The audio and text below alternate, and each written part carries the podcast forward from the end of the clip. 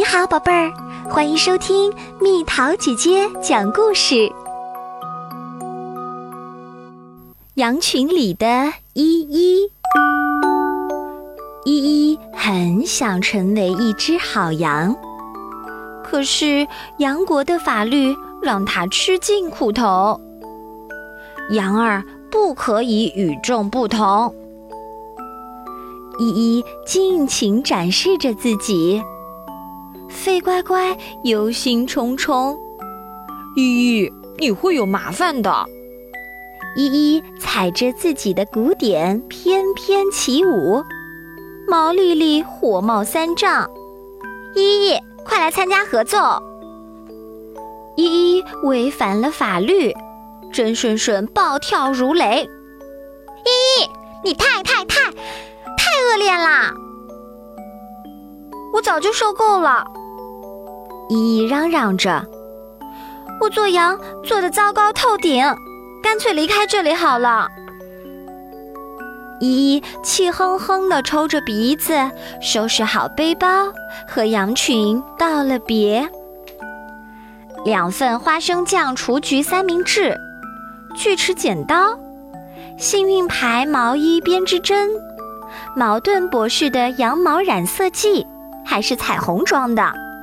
羊群全家福是一张春节狂欢照，万用毛线以及整理毛发专用的梳子。我会非常非常想你们的，姨喊道。不过我和这里格格不入，还是到大城市开始我的新生活吧。叮铃铃，铃儿响叮当。双层公共汽车在城市的大街上呼啸而过，依依坐在上面大喊大叫。每个人看起来都不一样，每个人所做的事情都和别人不一样。这才是我该生活的地方。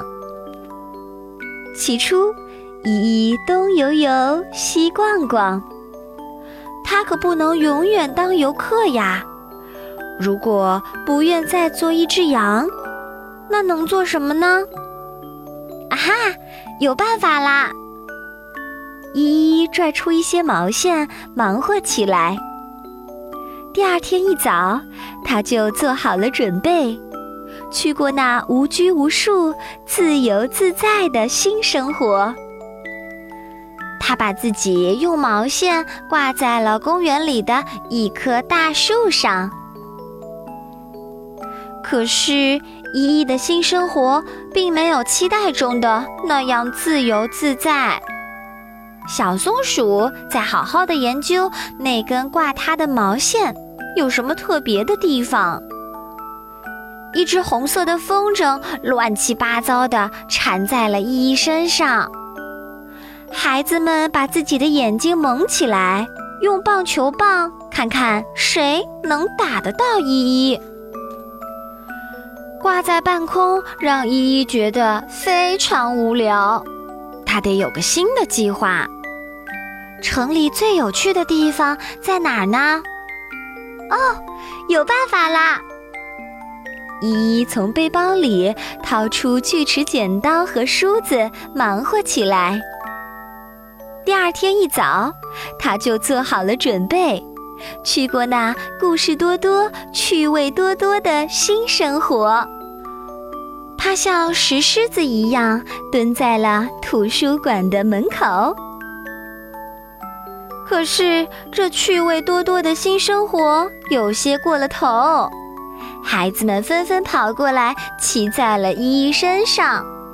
小女孩的冰淇淋不小心掉在了依依头上，还有各种鸽子，索性都落在依依身上了。即便是最有趣的地方，也没有朋友可以和依依分享快乐。我需要一群光彩照人的城里朋友。哦，有啦！他从背包里拽出染色剂，开始行动。第二天一早，他就做好了准备，去过拥有一群城市新朋友的生活。他把自己染成了粉红色，参加了名犬秀。可那些城里的朋友让依依叫苦连天。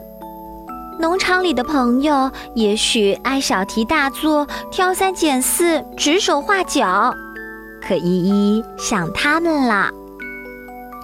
唉，我该怎么办呢？静一静，裁判叫道。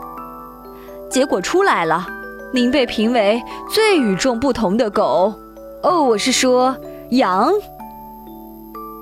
依依不敢相信自己的耳朵，但如果它能当一只羊，而且是与众不同的那一只，那么羊国的法律也许就是错误的。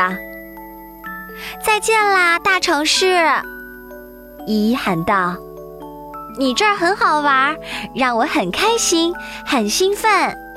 可是离开这里，我也能做到啊。”我不再害怕展示自己啦！依依又见到伙伴们了。城里可没有什么事情能让他这么快乐。你离开后，这里太冷清了。飞乖乖说：“没有你，这里变得索然无味。”毛丽丽说：“就连真顺顺也不得不承认。”依依在家的时候，她很开心。你肯定是独一无二的，他嘟囔着。不过我觉得你是我们家独一无二的成员，缺了你，我们的羊群就不是一个完整的家啦。正是这样，才让我们成为独一无二的大家庭。依依说：“你们不是也总盼着自己有点与众不同的地方吗？”我想开一家有机雏菊农场，费乖乖说。我一直想办一所绘画学校，毛丽丽说。你们的意思是我终于能成为一名西部乡村歌手啦？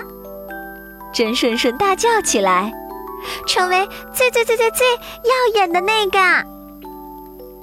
羊儿们投票通过了杨国的新法律，做你自己。宝贝儿，想和蜜桃姐姐做朋友，就在喜马拉雅中给我发私信吧。